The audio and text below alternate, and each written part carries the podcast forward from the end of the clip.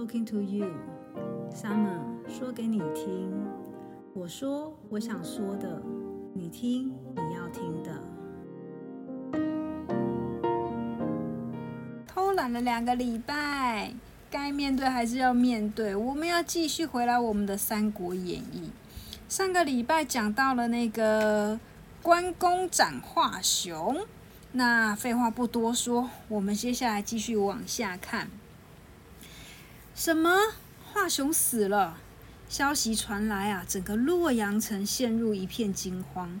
董卓更是震惊的面无人色，无法置信。他赶快传令下去，命人啊严守汲水关，任何人都不可以进出。第二天，这个董卓啊，他亲自带着吕布、李儒、张继等将军呢，率领十五万大军到虎牢关去镇守。由吕布带领三万人呢，在关前扎营，作为第一道防线，严阵以待。虎牢关啊，是那个洛阳城南方五十里的一处天险。天险的意思就是它的那个地势非常的险峻，啊，这个地势呢，其实就是天然的天，就是与天俱来，它就有这样的一个地势的一个优势存在，所以他们叫做天险。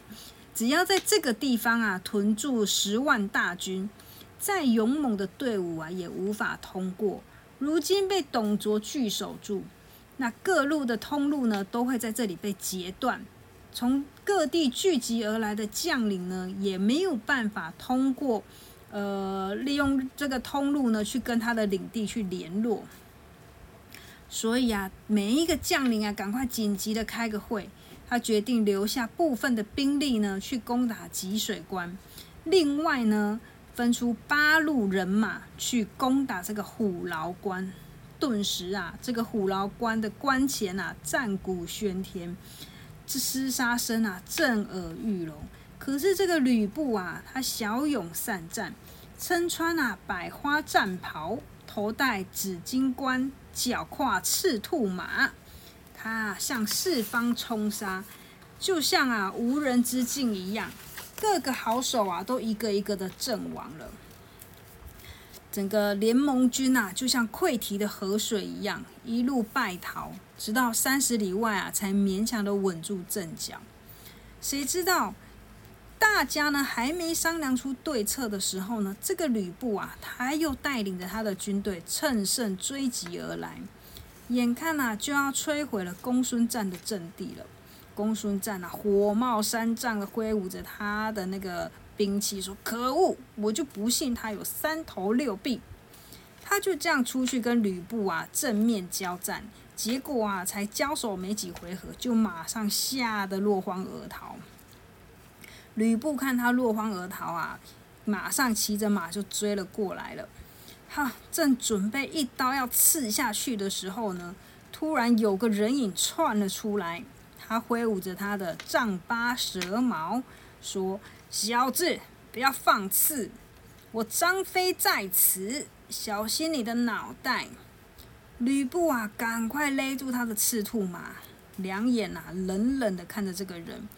他看他虽然一副威风凛凛的样子，可是呢，这个人的盔甲跟他的坐骑的装备非常的简陋寒酸，看起来只是一个小小的步弓手罢了。吕布根本就不屑跟他交手。还想啊转身就走，大声的叫他说：“你退下！”哎，张飞呀，赶快挡在他前面，又说：“你给我停下来哦！”这个话才刚讲完，他的丈八蛇矛啊，已经掠过这个赤兔马，马上要往这个吕布的胸前直接给他刺下去。这一下子啊，吕布才发现，哎呦，这个人不是泛泛之辈哦。于是啊，他赶快把他的原本的目标是公孙瓒嘛，转而呢就向张飞杀了过去。几个回合下来啊，吕布越战越勇，这个张飞啊反而渐渐的不是他的对手了。那在一旁的关羽跟刘备看了，赶快冲上去助阵。他们三个就这样子把吕布包围在中间，双方啊你来我往，难解难分，势均力敌。吕布啊，难免焦躁了起来，想说惨了，他们三个对我一个，再这样下去啊，一定对我不利。我还是想办法先走再说。于是呢，他虚晃了几招，趁这个刘备啊在闪躲的时候呢，他赶快冲开包围，赶快骑马回到自己的营地。原本啊士气已经消沉的联盟军，看到吕布啊败阵逃走。马上啊，又斗志高昂了起来，大家还跟着向前攻进。幸亏这个吕布的赤兔马是日行千里的好马，普通的马哪里追得上？也就这样啊，这个吕布才能够摆脱这千军万马的追杀，回到这个虎牢关里面去。哇！就在他。呃，逃回虎牢关之后呢，这些众将军啊，马上就跟着到了。可是这个关门呢，已经关起来了，根本就是像铜墙铁壁一样的进不去。就在大家一筹莫展的时候呢，有人看到远方的城墙上面呢，有一面锦绣大旗和一张青罗伞盖。张飞啊，首先就说了：“嘿。”那人一定是他们的总帅董卓啊！张飞一说完啊，就想要用爬墙的方式爬上这个城墙。其他人看了啊，也跟着爬了上去。就在那个时候啊，当众人准备蜂拥而上的时候，一堆的大木棍啊、大石块啊，就像下雨一样，从这个关顶上啊落了下来。大家啊，只好仓皇的退避。这个张飞啊，气得直跺脚。幸好刚才已经杀了许多的敌兵，又把英勇无敌的吕布呢逼得手长败绩。这一战啊，虽败犹荣，而且天色已黑，大家啊才高高兴兴的鸣金收兵。自从啊这个吕布败了阵之后啊，董卓一连好几天都眉头深锁。他非常的烦恼，他问着他的那个李儒丞相说：“你说，你说该怎么办才好？”李儒啊，迟疑了一会，他说：“局势如此，只好迁都。”什么迁都？这个都啊，你们知道意思吧？像台湾是不是有台湾的首都台北啊？那他的迁都的意思呢，就是当时他们的首都是在洛阳。那董卓这时候决定迁都，就是要把这个首都从洛阳呢搬到了长安去。董卓听了，嗯，点点头，他觉得，嗯，长安啊是一个富饶的地方，如果可以迁都到长安去啊，一定可以大吉大利。他决定隔天就在那个朝堂上宣布。他要迁都长安，我每个那个官员听了，脸色都变喽，就连他立的那个小皇帝呀，也吓到了。迁都的消息啊，不到半天就传遍了整个洛阳城，数百万的老百姓啊，惊慌失措。但是啊，他们只能默默的流流泪，仓皇的收拾他们的行李。董卓啊，还做了一件事情，他担心那一些呃有钱人呐会趁机逃到别的地方去，所以啊，他赶快假装他要征收一些迁都啊，或者是打仗上面需要的费用，把那些有钱人家里面的一些金银财宝啊全部收刮殆尽，啊，你不给他的人呐，反抗的人一律斩杀。他甚至啊，还暗中命人把以前历代皇帝贵族的那个坟墓啊，把它挖开来，干挖开干嘛？因为以前的皇帝啊，他们要那个死的时候啊，棺材旁边都会放很多金银财宝。那他就是把这些棺木啊，给他挖开来，然后把那些金银财宝给他挖出来偷走带走。更可怕的是呢，他做了一个。在历史上啊，留下非常严重的一个骂名，就是呢，他要走就算了，他还放了一把大火，连一棵一棵小草、一根树木他都不放过，他把这个洛阳城啊，烧的一片火海。就就这样子，在他离开的过过往的时候呢，在他要离开的时候呢，整个洛阳啊，根本就是一片火海。那就这样子迁都到长安的那个路上，不管是皇帝呀，还是他的皇后啊，还是他的妃子啊，或者是一些百官啊，这些人的马匹里面呢，都装满了金银财宝。就这样浩浩荡荡数里长，就这样子走了去长安。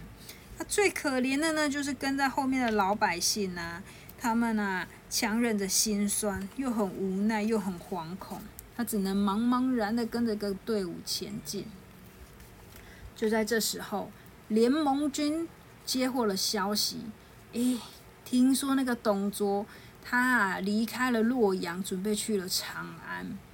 那上次有说到啦，这个联盟军啊，其实他也是各路人马就是凑在一起的军队。那大家各怀鬼胎呀，所以当大家知道这个洛阳空了出来之后呢？诶，他们想的是什么？每个人都想要去占据这个洛阳，争先恐后的往洛阳去。就当他们冲进这个虎牢关啊，发现了哇，这个洛阳啊一片火海，火焰冲天。曹操这时候说啦：“现在正是剿灭董卓的好时机，大家趁胜追击呀！”可是那个袁绍呢，他却不这么觉得。他觉得应该要让这些将领兵士们休息休息。两个人一言不合啊，吵了起来。这吵起来啊，曹操就愤愤而领着自己的手下，独自去追赶董卓了。那袁绍怎么样？袁绍就这样子留在这个洛阳里面啊，整理残破的都城，就在那里扎营休息。袁绍留了下来。那个长沙太守孙坚，他也留了下来，他也是开始指挥他的那个将领们，把这个宫殿里面的一些残破的瓦砾灰烬啊，把它清理干净，甚至啊，还把这个被挖开的这些坟墓啊、皇帝的陵寝啊，一一的再把它整理好、盖好。就在这一天呐。呃，每个将领都觉得很万分的感慨的时候，在这个非常简陋的那个王宫里面，他们呐就是拜拜了一下，祈求保佑啊。这个孙坚呐，他独自坐在了这个殿外的台阶上，仰望着这个夜晚的星空，感叹着这个当前的乱世。就在这个时候呢，有一个军军士他前来报告。宫殿的南边的井里呢，有一个五色彩光一直在闪动，忽隐忽现，不知道是什么东西。孙坚就吩咐啦，他叫人下去，去那个井里面啊查看。结果这个人呐，就从这个井里面捞出了一个，嗯，绣有一个金银瑞凤彩云的一个锦囊，锦囊里面呢装了一个红色的小盒子。红色的小盒子呢，用一个金锁给锁上了。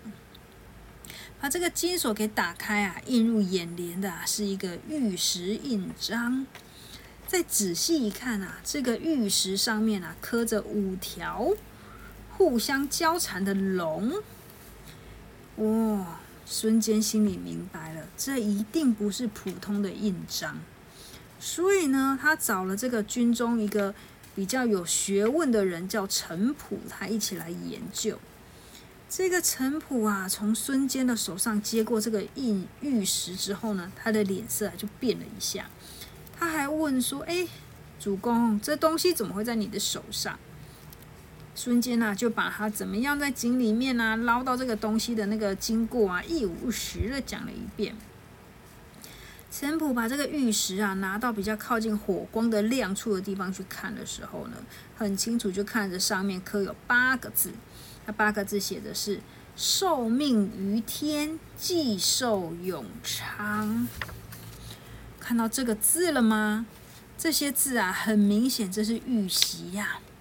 哇，玉玺，玉玺是什么？玉玺就是那个皇帝在用的印章，只有。皇帝的这个玉玺呢，它具有呃发号司令的那个功用。而且啊，这个玉玺啊，还有一段曲折的历史哦。陈普这样子说，他说当年啊，卞和看见了一只凤凰，它呢就停在一个石头上面。那这个卞和呢，就去把这个石头给它破开来，在里面呢就发现了一块玉。那到了秦始皇的时候呢，他就叫一个手艺精湛的那个玉匠，把它雕琢成了一个玉玺。那这玉玺上面的这个八个字，是由一个叫李斯的人给刻了下来。两年后，这个秦始皇啊，他到那个洞庭湖去巡守的时候呢，遇到一个大风浪，这个玉玺呢就这样沉入了湖中，不知所踪。啊，总之最后呢，这个玉玺啊就这样子，呃，传闻它不见了，可是呢，今天却又在井中被看到了。陈普啊，就这样子跟了那个孙坚讲：“您得到了这个玉玺，此事必不寻常。”孙坚呢，还若有所思地问他：“你有什么看法呀？”陈普啊，赶快叫所有人给退下，小小声地说：“这是天意呀，主公，老天要你担负起这个传国大任，这是人人求之不得的荣耀啊！”此处不宜久留，我们呐，尽速回到江东去，去另谋大计。孙坚呐，点点头，嗯，还跟刚刚旁边那些随从们说，今晚的事情啊，绝对不能够泄露风声，否则啊，我绝不宽待。不料啊，这个孙孙坚旁边那个侍从啊，偷偷的溜出宫去跟这个袁绍给告密。他啊这个侍从啊，还希望因为告密啊，他可以得到一个晋升的机会。第二天天一亮啊，这个孙坚就装了一副病恹恹的样子来见袁绍，跟袁绍说啊：“啊，我最近啊，真的是疾病缠身，我想要回这个长沙去疗养静养，今天呢，就来跟你辞行。”袁绍啊，冷冷的哼笑了一声，哼。你是生病吗？我看你是得了不该得的东西吧。孙坚啊，又惊又气的说：“你你你你说什么？”袁绍啊，跟着质问他。袁绍说：“我们举兵讨伐董卓，为的就是要匡扶汉室，为国除害。你既然得到了这个玉玺，就应该要交出来给朝廷。”你怎么可以把它藏起来？你到底是何居心？孙坚面红耳赤，他说：“你凭什么一口咬定我拿了玉玺？”袁绍说：“你难道没有从那个水井里面捞到一枚玉玺吗？”孙坚啊，这时候打定主意，他就是要私吞这个玉玺啊！他就说：“没有，我对天发誓，如果我私藏了玉玺，我将来呢不得善终。”哎，众将领看他的，既然发了这么严重的一个重视，啊，不然就相信了吧。孙坚呐，这才可以毫发无伤的带着兵马离开，返回江东。话说那个刚刚啊，不是刚刚啊，前面啊，曹操不是因为意见不合跟袁绍吵了一架吗？然后曹操就自己离开了，他率领了一万多名的部下去追击董卓。那董卓旁边还有一个非常狡诈的李儒，他李儒安排了一个，呃，等待这个曹操啊，他突破这个荣阳城的时候呢，进入这个山谷，李儒啊就从四面八方飞来了很多的巨石啊、弓箭，让这个曹军落入那个陷阱里面。经过一番猛烈的厮杀。曹操好不容易才负伤逃出，这时候啊，一万多名的部下只剩下五百名不到。这个消息传回了洛阳，洛阳啊，就是那个袁绍跟孙坚都留下来休息的那个洛阳啊。其他的将领啊，非常的愧疚。他说，要不是当时曹操把曹操一个人留下，曹操也不会遭遇到这一种劫难。袁绍啊，赶快派人把曹操啊给接回了洛阳。并且啊，设下了那个酒宴安慰问他。就在这个喝酒吃饭的时候啊，曹操啊就不时的叹气，非常感慨的说：“我们大举义兵，为的就是要除掉董卓那个老贼。眼前的形势明明对我们非常的有利，你们却畏缩不前，真是让人失望。”其他将领啊，听到这番话也是低头沉默。曹操看得出，大家啊虽然表面上有志一同，其实啊各怀私心，根本就没有办法成就大事。因此隔天啊，他还是决定带着自己的人马离开了。不久之后啊，那个公孙瓒啊、刘备啊，他们也都觉得这个刘少啊优柔寡断，难成大事，所以他们呢也决定要离开。在这之后啊，阵营中啊常常都会有争执发生啊，或者是喝酒闹事啊，各个群群雄们啊纷纷自行离去，连袁绍这个总帅啊，最后啊也领兵返回关东去。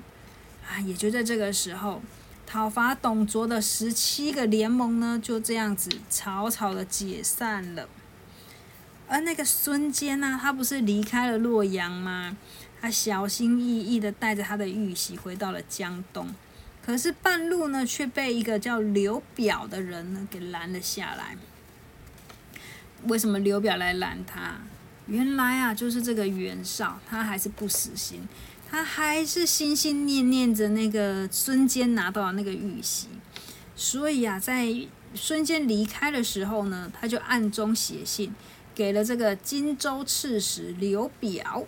要他半路袭击这个孙坚，孙坚呢很不高兴的问刘表啊，他说：“你跟我两个人并没有仇恨，你为什么要听别人的挑拨来苦苦相逼呢？”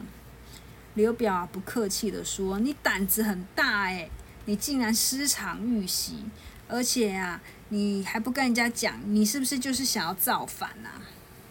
孙坚呐又再一次的发誓。他说：“假如我真的拿了传国的玉玺，我啊甘愿死在那个乱箭之下。”刘表啊还是认为他拿了这个东西，他说：“那你就让我收收你的行李呀。”孙坚啊怒气冲冲的说：“你以为你是谁啊？欺人太甚！”结果啊下令开打。但是呢，孙坚一时大意，他这时候啊根本就中了刘表的诡计。差一点就死在他的那个刀下了，还好有个部将去搭救他。这时候呢，虽然玉玺还在这个孙坚的手下，但是啊，他的一个将领呢，已经损失大半了。就从这个时候啊，孙坚跟刘表两个人啊，结下了深仇大恨。不久之后啊，南阳太守袁术。他派人送了一封密函给孙坚，他跟他说啊，这个刘表啊会半路去拦截你呢，其实都是袁绍的计谋。现在他们两个啊又在商量，准备联手袭击江东。现在只要你举兵攻打刘表，我呢就跟你那个相呼应，我就北上去突击这个袁绍。就这样子，你取荆州，我攻冀州，啊，这样子我们两个人都可以报仇。原来啊，就是那个袁术得知这个袁绍占有冀州之后呢，他啊曾经跟他索索讨一千匹名马，可是这个袁绍呢却理也不理的。后来袁术呢又因为这个兵粮不够，向刘表呢要借借一些。兵粮来用，可是刘表也拒绝他，所以这个心胸狭隘的刘树啊，对他们两个人的怀恨在心，就想报复这个袁绍跟刘表。没想到这个时候啊，遇到孙坚的事情，他就利用这个事情，毫不犹豫的去挑拨孙坚，然后让他呢决定要去攻打刘表。孙坚的家人跟部属啊，其实都非常反对这件事哦。可是呢，只有孙坚的那个儿子孙策，孙策说啊，如果父亲你一定要出征，那么我愿意随行。你知道这时候孙策才几岁吗？才十七八岁而已哦。呀，原本一肚子郁闷的孙坚，听到他的儿子说出这么支持自己又很勇敢的话，马上展开笑容，答应请求。就这样子，五百艘的军船浩浩荡荡的从长沙出发。孙策啊，这是第一次上战场哦，但是表演表现的十分英勇杰出。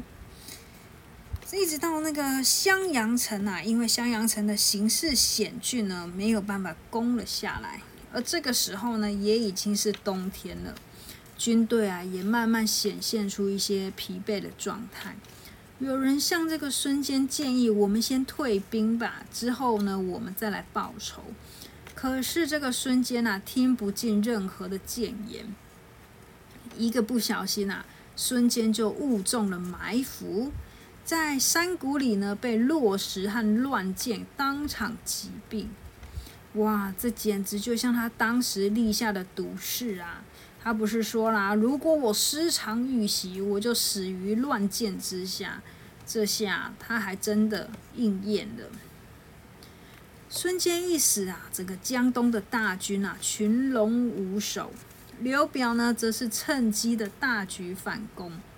初次参战就目睹他的父亲惨死的孙策，他强忍着悲痛，好不容易呢把这个孙坚的遗体运回来安葬之后呢，他告诉自己，他一定要帮父亲给报仇，要完成父亲的宏大愿望。那联盟军解散了之后呢，这个袁绍啊，他回到哪里？他回到了河内去。由于军费庞大，他也发生了这个粮草匮乏的窘况。这个袁绍啊，伤透了脑筋。那有一位谋士呢，就跟他建议：冀州这个地方啊，物产丰饶，财物取之不尽。如果呢，可以让他成为我们的领地的话呢，往后就不虞匮乏了。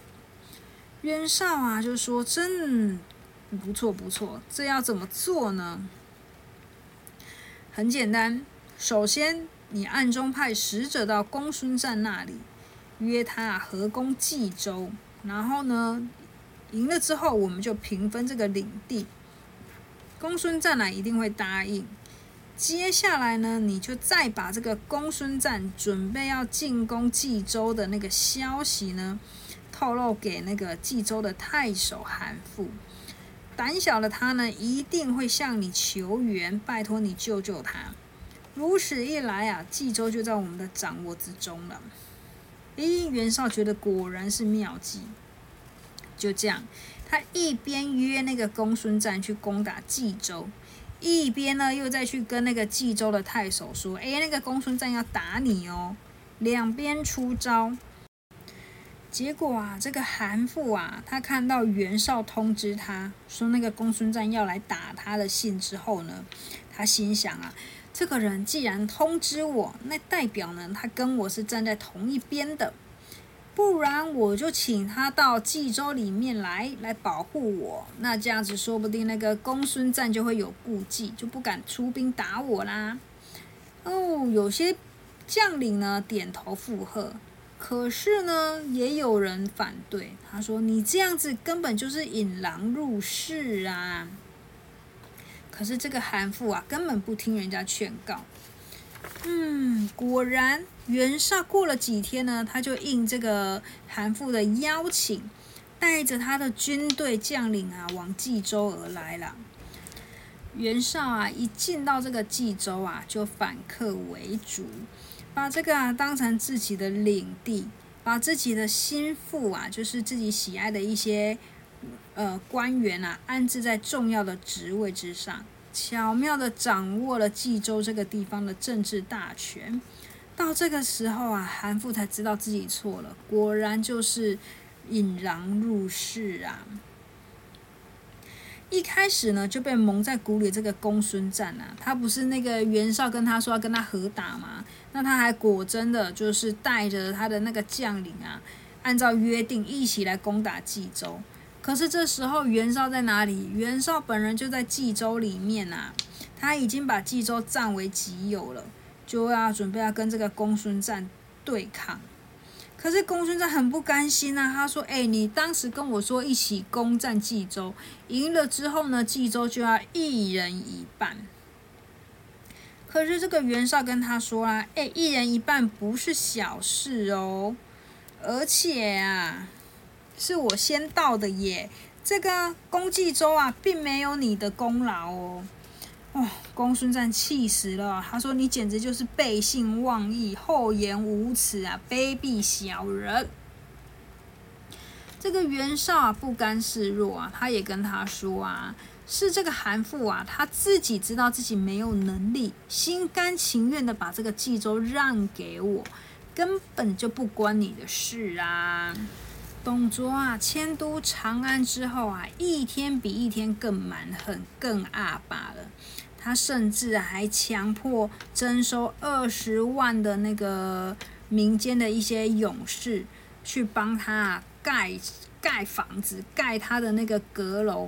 然后甚至啊，他的那个阁楼里面啊，就是一些奇珍异宝啊，还有那个足够吃二十年的粮食。文武百官呐，每天都是提心吊胆的，敢怒不敢言，就怕一个不小心冒犯他，就连小命也留不住。有一天啊，师徒王允，他从那个朝廷上回来了，他一想到他的那个董卓的恶行恶败啊，朝廷的颓败啊，他非常担忧的那个睡不着，他就到花园里面散散心。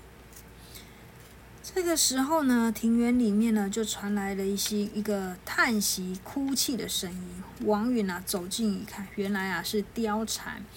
貂蝉啊是王允府中的歌妓，歌妓就是反正就是一个佣人之类的啦。她从小呢就被这个王允给收养了。那她长得非常的漂亮，而且很聪明。貂蝉就说啦，她啊知道这个王允啊。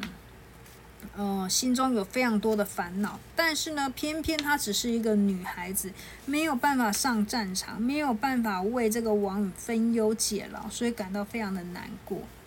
王允听了，突然脑中闪过一个念头，他说啊：“好孩子，汉室的存亡啊，就看你了。”王允啊，他决定要使计，让这个董卓跟吕布两人啊，反目成仇。他怎么做呢？